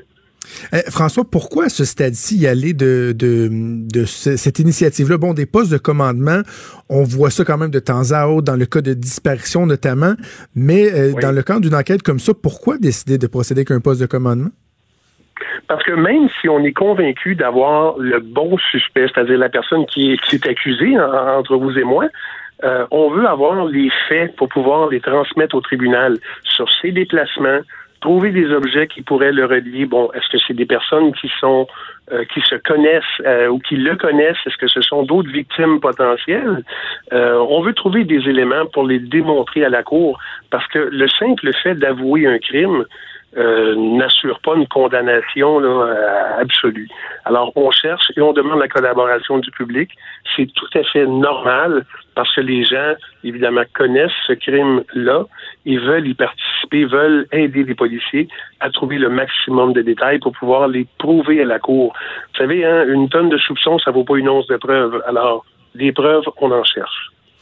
En même temps, j'imagine la réflexion doit être euh, doit être approfondie avant d'aller de l'avant avec un poste de commandement parce que ça peut être aussi une arme à deux tranchants. C'est qu'on vient, j'imagine, euh, augmenter la charge de travail de façon assez considérable pour les policiers parce que ça doit pas être chaque personne qui se présente qui a des éléments euh, pertinents, importants, qui sont prouvés, puis ça peut amener beaucoup de travail, non? Ah oui, absolument. on l'a vu dans d'autres dossiers, des dossiers de disparition de jeunes filles. Euh, on a eu des centaines, voire des milliers d'appels dans certains dossiers. Et chaque, euh, chaque, chaque déposition, chaque information était analysée, validée. S'il y avait motif en enquête, évidemment, on poursuivait, mais ça pouvait aller aussi jusqu'au jusqu'au voyant, jusqu'au devin, qui nous disait que, bon, euh, près de tel cours d'eau, non loin d'un paquet de roches, autour de quelques arbres, euh, il se trouvait la solution au crime. Ça aussi, on écarte ça rapidement, mais oui, ça amène ce genre de, de déclaration là, oui, absolument. Il y a un élément qui me fascine, François, puis loin de moi l'idée de, de, juger les gens, mais je me dis, si moi j'avais euh, l'impression d'avoir assisté à un élément sensible, important, euh, signifiant dans, euh, dans, dans, dans, le cadre de la commission d'un crime, Mhm. ça me brûlerait là d'aller au devant d'aller voir la police rapidement puis dire hey je pense que j'ai vu quelque chose puis et là on veut susciter cette réaction là tu sais. Donc je me dis qu'est-ce qui fait que les gens ont pas d'emblée le réflexe d'y aller? Est-ce que c'est une crainte? Les gens ont peur d'être mélangés à des histoires criminelles? Ils, recherchent l'anonymat. Qu'est-ce qui explique qu'il faut aller susciter cette réaction là en partie, oui, la recherche de l'anonymat, de ne pas se mêler à ce qui s'est passé, même si c'est grave, même si on le dénonce. Mais aussi, et on l'a vu beaucoup dans le passé, les gens pensent qu'ils ont vu une partie d'une solution potentielle et s'imaginent que c'est pas assez, pas assez solide, pas assez sérieux pour aviser les policiers. Ce qu'il faut comprendre, c'est que un casse-tête, il y a plusieurs morceaux. Et si chaque personne vient livrer sa partie du casse-tête, on peut faire un portrait grandiose de tout l'événement, minute par minute. Est-ce qu'il y a d'autres victimes qui ont été abusées, exploitées, euh, agressées par le suspect? Il y en a peut-être qui ont, qui en entendant ça, vont décider d'aller voir le poste de commandement et dire, ben voici, moi il m'est arrivé ça, ou voici, j'ai vu tel véhicule, peut-être tel numéro de plaque, qui est complété par un autre témoin. Beaucoup, beaucoup de choses peuvent être apprises dans le cadre d'un poste de commandement. Comment ça se passe pour les gens qui, souhaitent se rendre euh, sur place? J'imagine qu'on tente de rendre les gens assez confortables. Le, processus doit être euh, efficace pour pas décourager les gens ou les rendre, euh, les rendre mal à l'aise. Exactement. Il faut comprendre que ces gens-là, pour la plupart, c'est la première fois qu'ils font affaire avec la police. Ils ont une certaine crainte, mais ces gens-là, on veut pas les on veut pas les, les, les on veut pas les, les, les, mettre devant la lumière. On veut seulement avoir leur information. La confidentialité est assurée. Et euh, au besoin, si quelqu'un a vraiment vu quelque chose, on pourrait tenter de demander à cette personne-là de venir témoigner. Oui, c'est possible. Mais si cette personne-là n'a vu qu'un véhicule passé, qu'un numéro de plaque, qu'une description, que les policiers vont additionner d'autres informations, son témoignage ne sera pas nécessairement euh, requis. Hein. On s'entend, c'est beaucoup de petites informations que l'on recherche. On rappelle aux gens le poste de commandement qui est érigé dans le stationnement du stade Canac, c'est près du parc Victoria. Les enquêteurs du SPVQ qui vont s'y trouver de 9h à 14h. Si les gens euh, veulent contacter la police, ils peuvent le faire via le 88 641 Agir 641 2447. François Doré, merci beaucoup de nous avoir parlé. Merci, bonne journée. Merci. Alors, on verra, Maude, si euh, la démarche va euh, aider euh, les policiers donc à obtenir davantage d'éléments de preuve. Sinon, ailleurs, dans l'actualité, ben, on revient, c'est quotidien, on revient sur le sort des Canadiens qui sont en attente en Chine. Il y a le premier Justin Trudeau qui a livré un peu plus de détails sur la suite des choses, quoique ça semble encore un peu flou. Oui, ben c'est ça. Les Canadiens qui sont coincés en Chine étaient censés partir aujourd'hui, en fait, ce soir, de Wuhan. Il y a un avion présentement qui est du côté du Vietnam Vietnam, à Hanoï, qui n'attend qu'à décoller. Ils étaient censés arriver à la base de Trenton, en Ontario, demain matin, mais eux ont appris sur le fly hier, euh, ben, aujourd'hui, en fait. Sur le fly, hier, en fait, tout il cas. n'était pas sur le fly, était pas, Oh, t'es- il était pas on the plane. No, they were not on the plane, uh, you know. Euh, ils n'ont pas pu embarquer. On leur a pas trop livré d'explications, mais euh, ce matin, Justin Trudeau euh, a livré quelques explications, là, justement, en point de presse. Euh, la Chine nous donne ne- que un- de, très, euh, de, de moments très limités pour pouvoir euh, voler des, euh, des avions commerciaux euh, spéciaux vers Wuhan.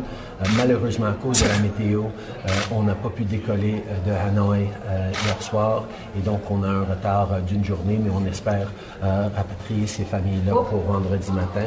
Évidemment, je comprends que c'est difficile pour ces familles-là, pour leur, leur famille ici au Canada, mais on continue de faire tout ce qu'on peut pour les garder en sécurité. Et pour... Le début de la phrase était tough, hein? Qu'il y a de la misère à partir le char. Ben, c'est ça, c'est parce qu'il était en anglais tout le long, euh, tout le long avant, là, depuis une bonne minute et demie, deux minutes. euh, Puis là, il a viré euh, au français. Donc, on leur demande euh, désormais de se présenter à l'aéroport ce jeudi 17h. tu sais, on les avait prévenus à la base que ça pouvait changer. Là. On s'en était parlé hier dans la lettre qui leur avait été envoyée. On leur disait, ben, tu sais, présentez-vous à l'aéroport, mais ça, ça se peut qu'on décolle pas. Nouveau bilan, il y a au moins 490 personnes qui sont atteintes du nouveau coronavirus. Et euh, la plupart euh, à Wuhan et dans la province du Hubei, selon euh, le bilan officiel. Il y a plus de 24 000 cas de contamination qui ont été confirmés en Chine. Maude, les sacs de plastique à Montréal, c'est terminé. Oui, ça fait que là, il faut commencer par. euh, ah, je commence par la chanson ou je dois. euh, ok, pas, on, ok, commence par la chanson? chanson. On y va avec la chanson. Oublie pas tes sacs. Oublie pas de pas oublier tes sacs. Tu vas toujours travailler avec un sandwich au ballonné. Uh-huh. Tu sauterais jamais dans l'eau sans ton beau speedo. Quand tu pars en voyage, t'oublies jamais tes bagages. Ben quand tu vas sur IGA pour ton feta, oublie pas tes sacs. Ben là, oublie-les pas juste Oublie quand pas tu vas à l'épicerie. Pas juste quand tu vas chez? IGA, parce que là, ça va être tout le temps. Euh, euh, Valérie Plante, qui a annoncé son intention de modifier le règlement qui interdit la distribution de sacs de plastique pour bannir tout, tout, tout, tout, tout les sacs de plastique. Tu vas magasiner des petits vêtements, pas de sacs de plastique. Tu vas à l'épicerie, pas de sacs de plastique. Tu vas à la pharmacie, pas des sacs et des plastiques. À l'été 2016, euh, il y a M. Coder qui avait réglementé l'épaisseur euh, des sacs de plastique qui étaient permis à Montréal. Ce règlement-là est entré en vigueur le 1er janvier 2018. Mais là, Valérie Plante le dit, 2020, c'est la dernière année des sacs de plastique à Montréal. Tout court, il n'y a pas question d'épaisseur, de ci, de ça. Euh, Il y en aura plus. Elle a aussi dit que toutes les municipalités du Québec devraient emboîter le pas. Elle a été applaudie par ses collègues.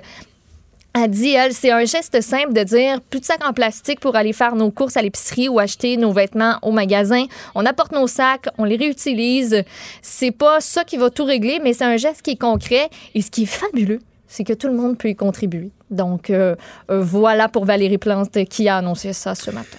Bon, mais écoute, donc, ça va être ça un peu Ben, partout aussi euh, bientôt. Et je veux absolument qu'on parle de cette histoire un peu euh, absolument incroyable d'une médecin qui est, euh, je, je sais pas comment on pourrait l'appeler. Est-ce que c'est Dr. Bully, Mad Ouais. Doc, Doc Coucou? Je, je sais pas, mais je lisais ça matin. Je voyons, je peux pas cette femme-là a encore un droit de pratique. Là. Oui, elle a encore un droit de pratique, puis ce qui est arrivé est tout simplement. euh, ben, c'est épique, puis pas de la bonne façon. On parle de la docteure Mélanie Lessard, pédopsychiatre depuis 2015. Elle pratiquait à Drummondville. La RAMQ lui demande en 2017 de rembourser 627 000 piastres en honoraires perçus. La docteure Lessard a toujours contesté ces réclamations-là. En janvier 2019, sa situation financière était, dit-elle, extrêmement difficile. Elle croule sous les dettes. C'est ce qu'on peut lire donc dans le jugement. Et dans un courriel qui a été envoyé le 30 janvier 2019, la médecin a écrit à une employée que la RAMQ abuse de ses pouvoirs, qu'elle va faire une mise en demeure pour les frais encourus et l'atteinte à sa réputation. Elle dit qu'elle est dégoûtée par son attitude, donc, à l'employé. Et euh, ben, le 6 février 2019, écoute, la RAMQ lui a demandé de s'adresser à ses employés de manière respectueuse. Elle, en réaction, elle a menacé l'employé sur sa boîte vocale. On lui reproche d'avoir envoyé en tout quatre courriels, messages vocaux indignes entre janvier et février 2019. Je vais te lire des extraits. Ah oui, ça va à peine. Alors, on commence, on ouvre les guillemets. Si jamais j'ai la chance de faire un lien entre toi et quelqu'un de ta famille, si j'ai la chance de soigner quelqu'un de ta famille, je te jure que ça va me faire un plaisir de me venger. Puis je vais t'en, envoyer à toutes les semaines des lettres de même. Je vais t'en envoyer à tous les jours des messages de même, puis tu les écouteras en boucle. Ferme les guillemets. J'ouvre d'autres guillemets. Je termine en vous disant que votre attitude me dégoûte, que ce que vous faites est répugnant et que savoir qu'on appartient à la même race m'angoisse juste à l'idée que génétiquement, je pourrais m'abaisser à ce que vous faites. Je ferme les guillemets et je t'en lis une petite dernière. Elle dit euh, Je m'en calisse que vous m'ayez écrit une lettre qui me demande de parler sur un autre ton. Toi puis ton collègue, je vous mets tous les deux dans mon derrière. OK, bien installé, bien loin. OK. Puis tu te le mettras en boucle, le message J'en ai rien à faire de vos attitudes de Goliath avec moi. Évidemment, l'employée de la RAMQ a pas tripé. Elle est inquiète. Elle a porté plainte au collège des, euh, des médecins. Et la docteure, elle, elle dit que l'intention, ce soir-là, c'est que l'employée arrête de la menacer, qu'elle saisisse pas son salaire, sinon elle ne pouvait plus traiter ses patients. OK. Évidemment, le Collège des médecins euh, considère ses propos comme une menace directe. On a condamné ça complètement. On dit que la docteure s'est euh, comportée ni plus ni moins comme une boulie. C'est ce qu'a dit le syndicat qui a demandé une radiation de deux mois. L'avocate de la docteure Lessard, elle a plutôt suggéré une réprimande. Euh, puis, ben, sachez que depuis quelques mois, la docteure Mélanie Lessard travaille en Gaspésie. Ça me fait penser à.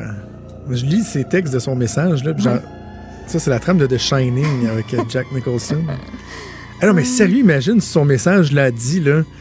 Si jamais j'ai la chance de faire un lien entre toi et quelqu'un de ta famille, si j'ai la chance de soigner quelqu'un de ta famille, je te le jure que ça va me faire un plaisir de me venger.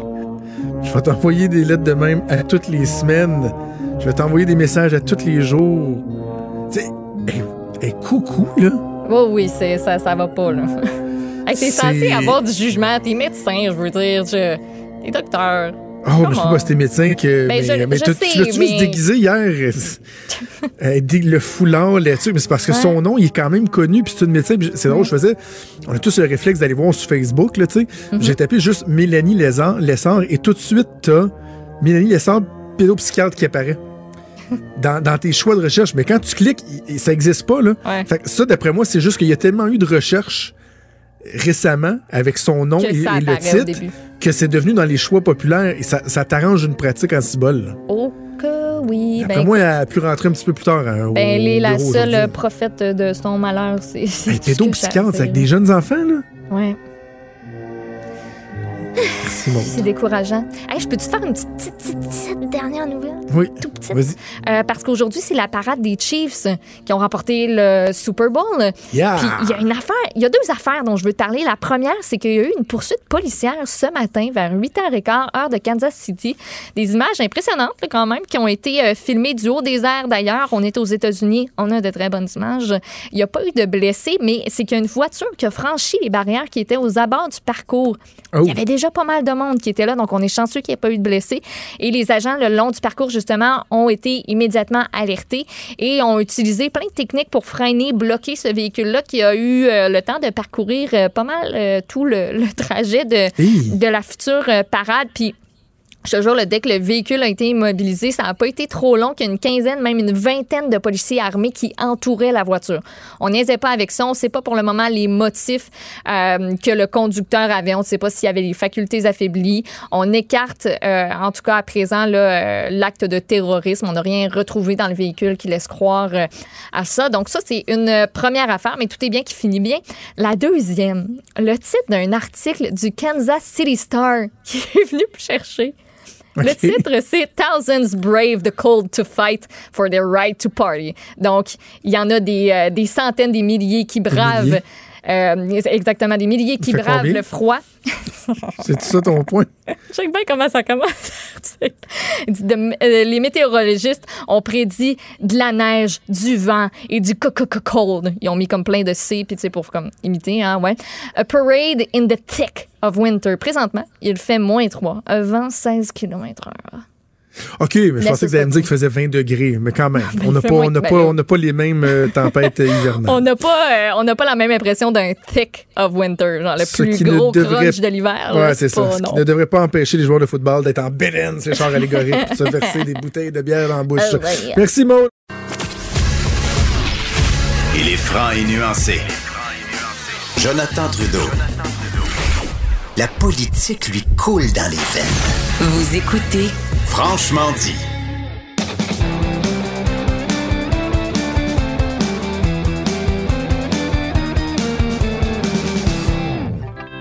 Chronique Disque dur avec Stéphane Plante. Salut, Stéphane. Salut, Jonathan. Bon, les Oscars, ça s'en vient et euh, on parle souvent des films, mais aussi des chansons qui sont en, en- en nomination pour les meilleures chansons originales et c'est de ça dont tu vas nous parler aujourd'hui. Oui, c'est. euh, il faut faire une distinction entre la catégorie chanson originale et meilleure musique de film. Parce que la Ouais. musique de film, c'est souvent plus la musique instrumentale qui va servir d'ambiance. Exactement. Euh, mais les. C'est tellement vrai. les chansons originales, c'est des pièces expressément écrites pour les films. Euh, souvent, c'est des pièces qu'on entend beaucoup aussi euh, à la radio, des chansons. Celle de Lady Gaga, genre, avec Bradley. Justement, c'est elle, c'est cette chanson-là, la chanson Shallow, qui a remporté euh, l'an dernier. C'est la chanson du film A Star is Born. Euh, euh, donc, c'était ben, bien sûr Lady Gaga et Jonathan Trudeau qui chantaient cette. Oh, pardon, excuse-moi, ton, ton interprétation C'est- m'a C'est marqué. Non, mais c'est intéressant parce que j'avoue qu'au niveau de la voix, euh, il n'y a pas tant de ressemblance, mais physiquement, je me, je me fais souvent Ouais. dire que je ressemble à Bradley Cooper. Ah, moi, je pensais Lady Ouais, Gaga. puis, euh, bon. puis comment t'as trouvé ça? Hey, voilà, euh, je suis Liam, comment t'as trouvé ça, ta perfo, euh, l'an passé aux Oscars, là, collé-collé sur Lady? J'ai trouvé Hey, tu sais que les rumeurs euh, sont parties, hein? Ah, il était-tu beau? Les deux ensemble? Quelle belle chanson. On l'a on l'a comme trop entendu maintenant. Peut-être. Mais, mais Ah, moi, quoi? tu sais, Non, j'ai eu soupé de jour la à la radio, chanson. J'ai eu soupé de la chanson avant d'écouter le film. Ouais. Que Ah, J'avais comme une crainte, mais finalement, j'ai écouté le film il y, a, il y a quelques mois de ça à peine, puis je sais. C'est tough, hein? Mais c'est un, c'est un bon film. Hey, un mais on va venir à la fin. Moi, j'ai, je l'ai trouvé bon, là, mais Ah, la fin, pas, ça. moi. Pour vrai? Mais voyons. Ah, Je pensais que c'était pour euh, Il vécuraient heureux et. J'ai regardé mon chum, on s'est regardé les deux, puis euh, on, s'est, on s'est dit, bon, c'est ça, ça, ça qui va se passer. Ça le Là, fera je pas? te dirais pas. Ah ouais? mais, euh, parce que, tu sais, il y a peut-être des gens qui l'ont pas vu puis qui veulent encore du suspense dans leur vie. Euh, Euh, mais euh, ben, mais c'est ça, bref. hein. Mais. Parce que euh, maintenant, après trois ans, on doit avoir le droit de parler du punch. By the way, dans Star Wars, Hey, je l'ai pas vu. Darth Vader, c'est son père. Hey, je me retiens de faire des jokes de slapshot, là, fait que euh, chacun, c'est sa censure. Euh, non, mais la pièce, euh, la meilleure chanson originale, on récompense l'auteur, le parolier et le compositeur. Donc, c'est un prix qui est pas, bien sûr, l'interprète euh, se voit récompensé aussi, mais c'est vraiment les créateurs de la chanson. Et au fil des ans, il y a eu des chansons vraiment qui ont- sont devenues de très grands hits. Et on dit souvent qu'une bonne chanson originale peut aider un film moyen. C'est à vous de juger. Euh, mais parmi les grands hits, il y a eu bien sûr euh, Philadelphia de Bruce Springsteen pour le, le film du même nom. Même que pour Springsteen lui-même, ça a été un de ses plus gros hits en Angleterre. Il y a Tellement bon. Skyfall, on en a parlé ici en 2012, ça a été numéro un dans 11 pays. Euh, en 94, Can You Feel the Love Tonight euh, pour le Ah, Roi Lion, oui. d'Elton John. Euh, 87, là, on commence à gratter un peu, c'était I've Had the Time of My Life, Bill Medley, Jennifer Warnes pour Dirty Dancing. Ben, qu'un. Et en, en 98, ben, la fameuse tune du Titanic, donc la fameuse tune de Céline, My Heart Will Go On. Euh, une petite histoire derrière cette chanson-là. Céline n'aimait pas du tout. Quand elle, elle a entendu la, la pré-prod, parce qu'il y a des gens qui font des, des- des enregistrements pour elle avant qu'elle-même chante, euh, elle voyait pas le potentiel. Contrairement à René. René Angélil, lui, avait, Ah, René, lui, il trouvait ça. il, avait, il savait que c'était une chanson à succès. Céline est allée enregistrer la chanson à reculons. Elle avait vu plein de café ce matin-là. Ce qui est pas. Ce qui est pas. Oui, bien sûr. Voilà. Mais c'est pas recommandé de boire du café avant de chanter euh, des chansons comme ça. Elle l'a fait en une seule prise, un peu pour se débarrasser, mais c'est devenu un très grand succès. Le reste, euh, c'est de l'histoire, comme on dit. Euh, mais cette année, les chansons en nomination, euh, il y, en a- il y en a seulement cinq cette année. On a limité. Il y avait une année dans les années, je pense en 47, il y avait 14 chansons. Imaginez la. Fait que là, on a dit, OK, on va se limiter à cinq chansons. Euh, tout d'abord, c'est I Can't Let You Throw Yourself Away. C'est du film Toy Story 4. I can't let you. I can't let you. I can't let you throw yourself away. Ah, si vous n'avez pas vu ce film-là, s'il vous Je l'ai plaît. pas vu encore. Ah, écoutez, là, c'est. Mais il y en a un que j'avais pas aimé. Le trois... C'est le troisième là, avec le gros nounours euh, rose. J'ai- Méchant, là. En tout cas, j'ai pas. Mais celui-là, là, oh, c'est. Ah ouais? Oh, je l'ai vraiment aimé. Mais c'est- Ouais. Drôle parce que c'est Randy Newman qui a fait paroles et musique, mais il a fait la musique pour les, les, les quatre films Toy Story. Euh, sauf les chansons, des fois il y a des hits là, qui viennent d'autres époques, mais euh, au départ, il a écrit cette chanson-là sans trop savoir que ça irait pour le film ni dans quelle scène, mais il avait écrit ça un peu comme une chanson anti-suicide pour les adultes, mais c'est devenu finalement une chanson de Toy Story 4. Ah, ben, je- Ben, le titre, le titre quand même, hein? I can't let you throw yourself away. Donc, il y a un Ouais. certain lien. Euh, la prochaine, c'est une pièce, si on se fie, du moins, la popularité dont le film a bénéficié, elle a bien des chances de remporter les grands honneurs, c'est I'm Gonna Love Me Again, tiré du film Rocketman, interprété par, bien sûr, Elton John et Taron Egerton.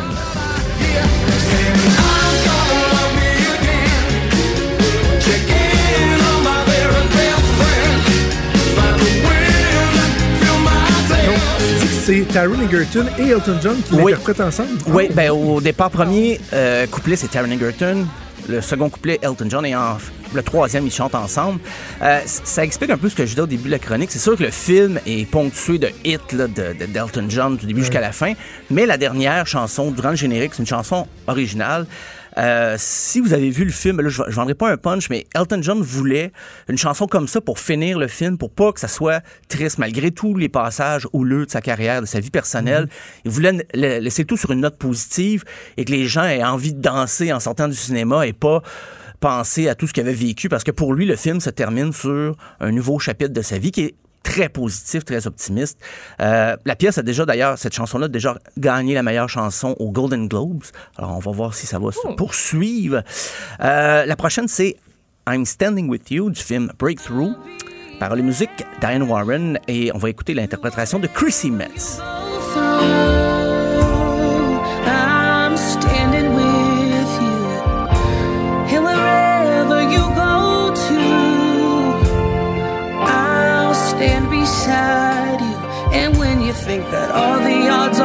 Bon, against je you, connaissais pas ça. Je... On va les paroles aussi, j'adore.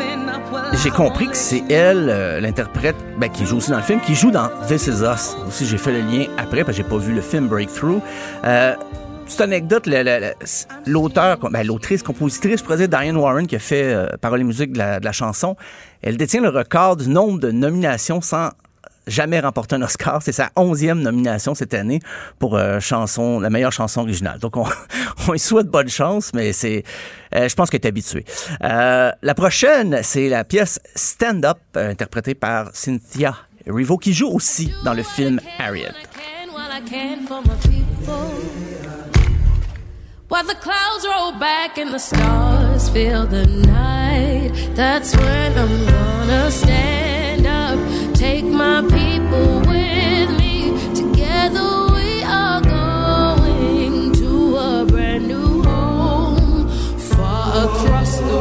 Est-ce que tout le monde va faire une performance de cette chanson durant le gala ou on en choisit simplement une, deux, trois? Moi, j'ai l'impression qu'il va y avoir un medley par des Ah, interprètes, ouais, comme ça a déjà été vu.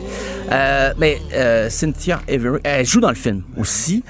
D'ailleurs, c'est la troisième artiste, parce qu'en 2018, il y avait Mary J. Blige qui était en nomination comme meilleure actrice de soutien pour le film Mudbound, mais elle était aussi interprète de la chanson originale. Elle n'a pas remporté dans aucune des deux catégories. L'an dernier, Lady Gaga, par contre, a remporté pour la meilleure chanson, mais pas comme meilleure actrice. Donc, euh, l'interprète de Harriet cette année, si elle, elle va créer un précédent si elle remporte la meilleure chanson originale et la meilleure meilleure actrice, c'est à suivre. Et euh, en terminant, j'ai voulu faire plaisir, Jonathan. C'est la pièce, bien sûr, de La Reine des Neiges 2. Alors, Yeah. on, on va, on va se rappeler euh, la pièce Into the Unknown de Idina Menzel avec Aurora. Juste pour toi. Sorry, secret siren, but I'm blocking out your calls. I've had my adventure and don't need something new. I am afraid of what I'm Ah, non, non. C'est quand même intense. Il y a une montée dramatique dans le. c'est- Parce que, C'est tu sais, vraiment un euh, film de Disney. Ah ouais, Juste te dire, tu sais, vous trouvez avec raison que je chante mal, là. Ma blonde chante quatre fois plus mal que moi. J'ai beaucoup d'amour pour elle. Et ça fait deux mois qu'elle est stickée, et par le fait même, mes enfants, sur juste dire in unknown! À crier ça dans la maison à tout bout de champ. Je suis comme. Ça me donne des boutons, je pense, à. Mais c'est c'est fou, cette chanson-là. Elle est enregistrée en Non! 46 langues différentes. Là, on les fera non. pas jouer toutes. Là. Déjà qu'une version, c'était beaucoup. Euh, non, mais en français, c'est Dans un autre monde. C'est chanté par Charlotte Hervieux, que je ne connaissais pas. C'est un mélange de Charlotte Cardin et Marc Hervieux. Euh, et il y a une version, par contre, que je trouve sympathique. C'est celle de Panic at the Disco. Et euh, on va écouter un petit extrait. My adventure. I don't need something new. I'm afraid of what I'm risking if I follow you into the unknown. Ah ouais, j'aime mieux ça. Moi aussi, peu euh, plus dans mes cordes. si j'ai à choisir, là, je sais que la petite princesse, c'est une fille. Mais Ouais. Très bon. j'aime cette version. Donc, euh, on va surveiller ça dimanche, euh, la pièce. C'est j'ai- dimanche? C'est en fin de semaine? Euh, oui. Mhm. Moi, j'ai des petits chouchous là-dedans, mais bon, euh, je vais. Avec pas de grand succès comme l'an dernier quand même. Non, en effet. Pas de chansons qui, Voilà. justement, qui ont, qui ont été plus, plus populaires que le film, là, comme ça arrive des fois, mais non, cette année, on les associe vraiment de très près au film dont elles sont issues. Ben, on va écouter ça dimanche, mon cher Stéphane. On se reparle demain. Merci. À demain. Des débats, des commentaires, des opinions. Ça, c'est franchement dit. Cube Radio. Yo! I love Nutella. I love Nutella, Nutella. I love Nutella. I love Nutella, Nutella. Quoi? T'as connais? Tu m'as scoopé, dit à Joanie. J'ai trouvé une toune, c'est vraiment de la merde, mais je pense qu'on va la mettre pareil. on a pensé à la même affaire. Ben écoute, c'est ta chronique aujourd'hui, puis tu veux Ouais. me parler de Nutella. Donc j'ai écrit sur YouTube dernière- Nutella Song. Écoute, c'est j'ai fait la sorti. J'ai fait la. C'est donc ben. Fait que, la semaine dernière, on parle de thanatopraxie, on parle de mort, mais cette semaine, on parle de Nutella. Euh, mais pourquoi, diantre, parle-t-on de Nutella? Ben, c'est le 5 février. Depuis 2007, cette journée-là est consacrée au Nutella. Tous les amateurs de Nutella, ceux-là Ah, qui trippent ouais. sur le Nutella. Ouais. Puis pourquoi le Et 5 février en particulier, mon cher Jonathan? Je- euh, mon Dieu, j'aurais donc aimé que tu me donnes un choix de réponse. Non, mais c'est parce, Parce qu'il y a vraiment une raison, là. C'est pas non, juste, il y a ok, pas de on- ok, raison. ok, c'est ça, on- il on fallait juste une journée libre, puis- puis whoop, dans l'année, c'est comme c'est tombé là-dessus. Euh, cette journée-là a été imaginée euh, donc en 2007, oui, par Sarah Rosso. C'est une blogueuse qui est passionnée de cuisine, passionnée en particulier de Nutella, parce que tu peux faire tellement plus avec du Nutella que de le mettre sur tes toasts, Jonathan. Je fais d'excellents brownies au Nutella. Ah, OK. OK. Oui, oui, oui. Et ce phénomène-là. c'est est- drôle, là. Tu me dis, tu peux tellement faire plus que de le mettre sur tes toasts. Arrête, tu peux le manger à cuillère aussi si tu veux. C'est la Saint-Valentin qui s'en vient. Ben ouais, ben ouais, mais non, j'allais pas là, j'allais pas là. Et donc le phénomène est devenu viral à cause de cette blogueuse là. Ça faisait pas du tout partie des plans de Ferrero parce que c'est Ferrero qui possède Nutella, qui l'a inventé. Mais l'idée a fait son chemin. Au début, il était pas trop trop content que ça ça existe puis que ce soit pas. Je pense qu'il était plus pas content, fâché que ce soit pas venu d'eux l'idée. Euh, mais il y a un site web qui a été créé au final, des comptes Twitter, Facebook, puis tout. Là, mon Jonathan, on va s'instruire. Oui, vas-y, j'ai euh, soif. là, je sais que tu te poses mille questions sur le Nutella. La première, mais ça, ça vient d'où, ça, le Nutella? Fait que maintenant, quand vous allez beurrer vos toasts, vous allez savoir que l'invention du Nutella, ça remonte à la fin des années 40 à Alba, en Italie. C'est près de Turin, ça. Il y a Pietro Ferrero qui a l'idée d'utiliser des noisettes pour remplacer les fèves de cacao. Parce qu'à ce moment-là, on est dans l'après-guerre, donc en 1946. Euh, c'est pas mal plus rare puis plus cher du chocolat, du cacao. Pietro Ferrero va mettre au monde une recette qui séduit pas mal tout le monde dans son coin. Et là, ça connaît un succès, mais pas à peu près. Et à cette époque-là, c'était sous forme de briques à trancher. C'était comme un petit peu plus solide, puis tu mettais ça sur une tranche de pain et ça portait le nom de Giandujo. Je sais pas si je le Ouais. T'as pas Ah. trop pratique. Le 14 mai 1946, la société Ferrero est officiellement créée. Un empire. Ça va le devenir. On va parler de chiffres tantôt. En 1951, il y a la pâte qui est transformée en un nouveau produit qui est plus facile à tartiner et qu'on appelle la super crema. C'est déjà un petit peu plus facile à prononcer. Et euh, Michele Ferrero. Hey, la super c'est pas mal euh, comme, comme ça qu'il le prononçait, je pense, dans le temps. Euh, le fils de l'autre qui l'a créé décide d'améliorer la recette en 64 et change le nom parce que c'est c'était un petit peu poche, puis un petit peu compliqué, super créma, ça pogne pas. Et euh, c'est cette année-là qu'officiellement, le Nutella prend la forme qu'on connaît aujourd'hui avec le fameux pot qu'on connaît aujourd'hui. Déjà? Ah oui. Excuse, ça m'a déstabilisé. Ton petit bâillement retenu avec la face qui venait avec, ça m'a...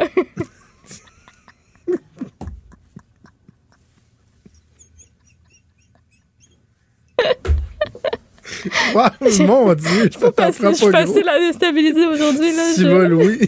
Grosse journée, grosse journée. Hey, juste fait- j'ai juste fait- La bouche m'a juste comme forcé un peu. Oui, je sais, puis tu l'as comme tout retenu, ça a dû être euh, Euh. difficile. Mais bref, donc, revenons à notre Nutella. Hein?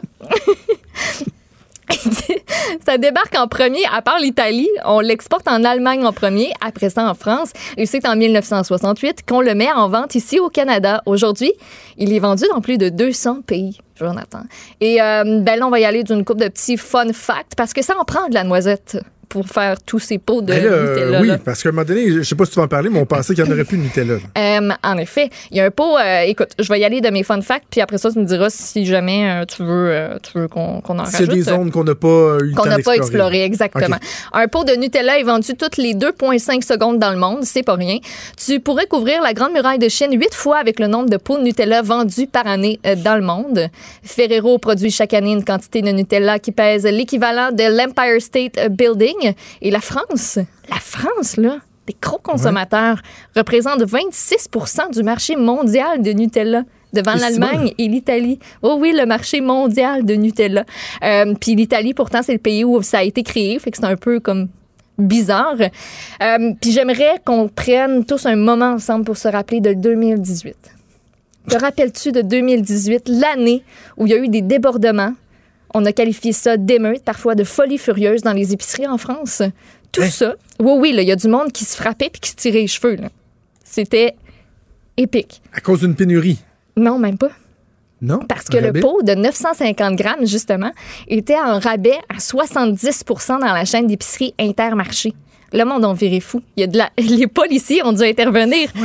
C'est- C'était complètement débile.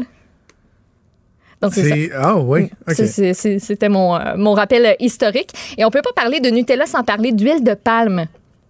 Tu sais, c'est quoi l'huile de palme? À peu près, un peu. C'est. je- je- sincèrement, j'en ai aucune idée. Je la- ça vient du. Ça de vient la d'une palme. La palme à l'huile. La, la palme? c'est une sorte de, palme, de palmier, un- une palme. Eh oui, des palmes. pas des palmes OK. pour nager. c'était l'huile d'olive, tu la palme olive? Non. My God, arrêtez-moi Il y a quelqu'un. des palmiers, là. Écoute, c'est bon.